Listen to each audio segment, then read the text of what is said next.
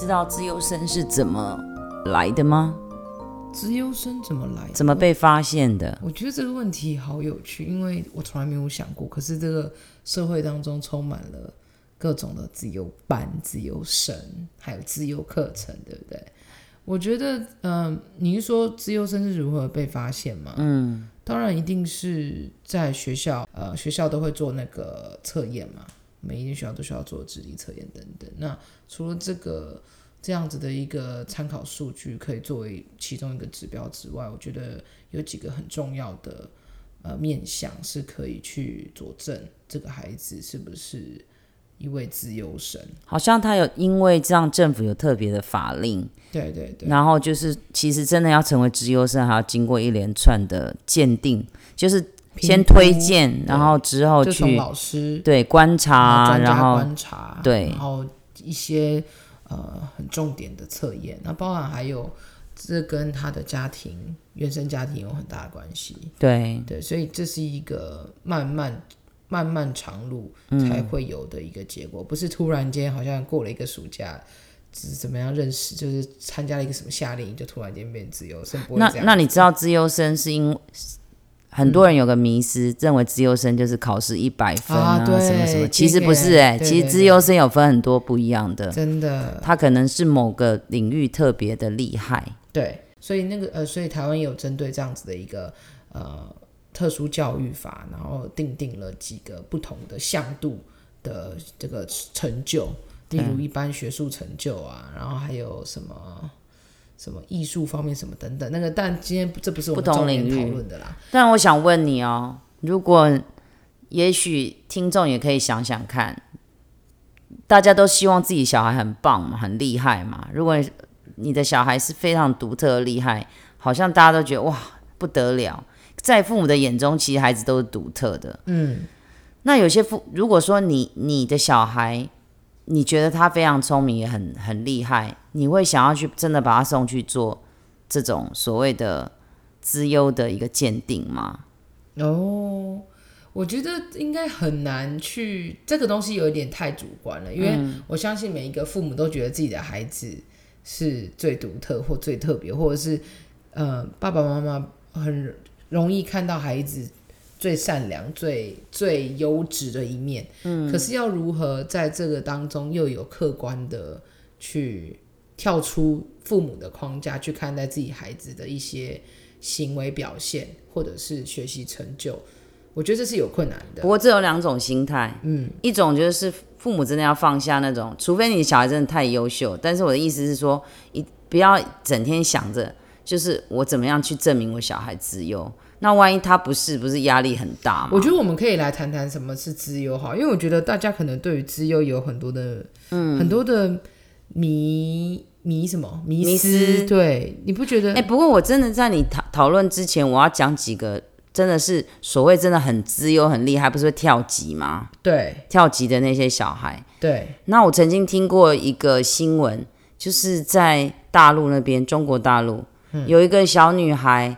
他好像才小学，不知道几年级。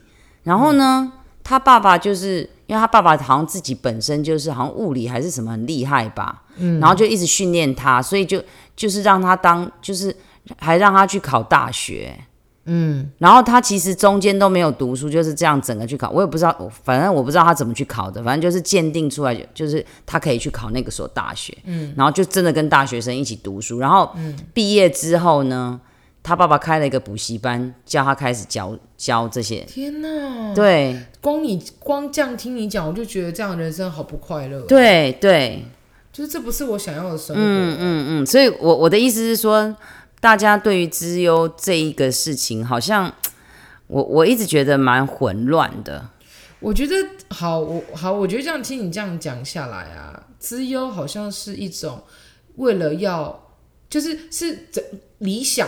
最理想社会当中会有的一种人种，嗯，资优生就是过于就是最理想化的那样子的人，嗯、所以大家对于资优生就有很多想象空间吗？不是想象空间，是很多错谬的期待。嗯，像我觉得有几个迷思是，我觉得大家应该都会很有共鸣的，就是其实很多人会认为资优生就是成，就是人生胜利，人生胜利组这样，嗯，然后就是一定是很成功的人。对，其实多数人是这样想的，因为你就觉得啊，资优啊，什么都好，文武双全，什么都很厉害。嗯，可是其实并不，并并不并不是这个样子。嗯，而且其实资优生也，资优生也是人，所以他并不是好像全能的人，或者是全完全，嗯。他是跟某个领域很厉害。对对对，所以其实。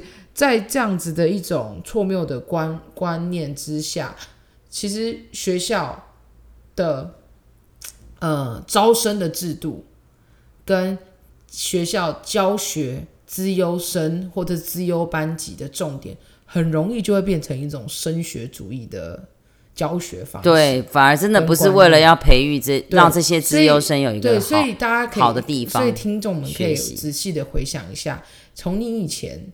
还是学生的时候，到现在你已经是大人了。你你对于资优生的想法是什么？或许你本身就是一个资优生，或许你是那一个常常经过资优班教室的那一个学生，然后总是觉得很好奇，那个教室里面是怎么有魔法吗？还是怎么样？怎么里面的人都感觉好像很厉害的样子？我为什么会这样说？原因是因为我们以我以前念的那个国中，就是有一个。你知道以前学学校很喜欢，就是美其名说是什么美术班啊、音乐班啊、嗯嗯嗯、什么数理字、数理什么班啊，但后面都会再加上一个资优，嗯，所以就变成什么音乐资优班、数理资优班、美术资优班，啦啦啦啦啦，然后就觉得，哎、欸，那到底资优到底是什么？资优是到底是？就是这个这个这到底是怎么回事？资优已经被滥用了，好吗？对，就是资优被台湾的学校还有社会滥用到，还有满足父母的心情、就是，那个心理，就是、到底是要满足爸妈的那个对于资优的想象呢，还是这里面到底是在干嘛？不过我真的觉得我们讲了这么多啊，其实我们是被一部电影所激发的。哦，对，那个部电影叫做什么？我们为什么，今天会想要讲这个主题？原因、嗯、是因为那部电影的呃名字叫做《Gifted》。嗯，中文名字应该是叫《天才的礼物》嘛？嗯，好，就是一个就是一个天天赋异禀的女小女孩。嗯，大家可以去看一下那部电影，蛮有趣的。对，她是在讲说这位天才小女孩，她的妈妈是也是非常也是很厉害的天才，非常非常著名的就是数学家。嗯，但是因为因为好像是因为这样子的天才，跟她有一位天才妈妈。嗯，然后因为妈妈当时就是因为嫁人嘛，对，所以没有完成她的梦想。不可以爆雷，不要暴雷，不要暴雷，真的吗？好，大家讲一下，好啊，对啊，然后就是逼着他女儿要走上他的路啊，对啊，结果这个女儿好像好像也走上他的路，看似好像也快乐过，也不快乐过，但是 anyway 最后自杀了，在那个过程，这个、对，留下了这个女儿，也就是那一部电影的主角。但是呢，因为这个小女孩的舅舅，也就是那位自杀母亲的弟弟，嗯，就是就因为这样子而就是领养，也不是领养，就是就是抚养照顾这个小孩，这个小女孩。但是这个生活是非常非常天差地远，跟跟这个小女孩的奶奶想所设想的这个未来的道路是完全不一样。然后我们就就引发启发了我们在想说，到底一个天才到底是要一直注重。他不断强化他异于常人的地方呢？因为那个过就是自杀的妈妈，就是因为从小就是他剥夺，等于说应该是没有那个童年，一直在不断的数学上领域去去追求，对、啊，而且都是学到那种大学或者是对，就是小博士生就去念就去修大学的课程，对对，所以他在探讨，就是说那换到这个小女孩的时候，舅舅跟他自己的奶奶在拉锯战。对，一个是要继继续培养他，就是强化这个异，强化他异于常人、嗯。啊，一个是觉得他应该就跟一般的小孩子的生活。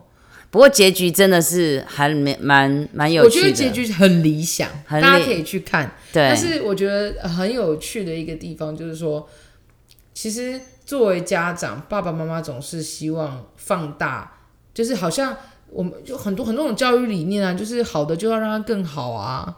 嗯，然后不好的就是尽量避免嘛，什么之类的。嗯，可是，在面对异于常人的天赋的孩子的时候，真的真的有需要强化他的必要吗？嗯嗯嗯。那强化他的必要，如果强化他的这个才能，他会遗失掉什么东西。这都是这，这个部电影很耐人寻味的地方，因为你记不记得他有一幕，我觉得真的很有趣。他舅舅就是要让他不要再步上妈妈的后尘，对，所以硬逼他去读一年级，对。结果一年级的上课是一加一等于二，二加二等于多少？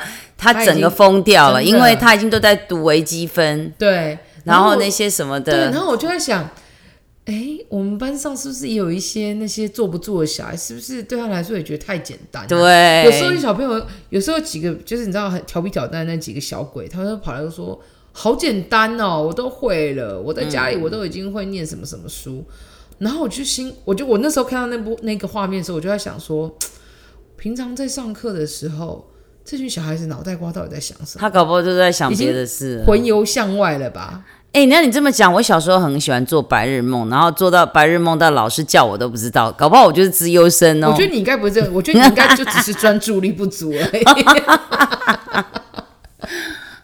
不是啊，人家是会啊，嗯、所以才分心啊你。你你连听都没听吧？啊，也 也是哈、啊。人家是人家是听了以后才觉得啊好无聊，可是你可能就直接啊好无聊。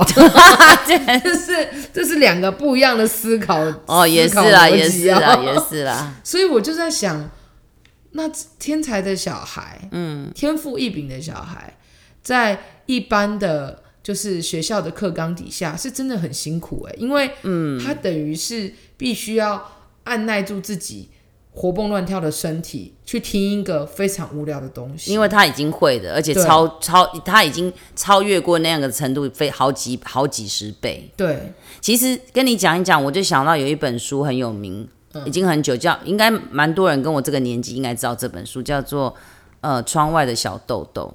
那是。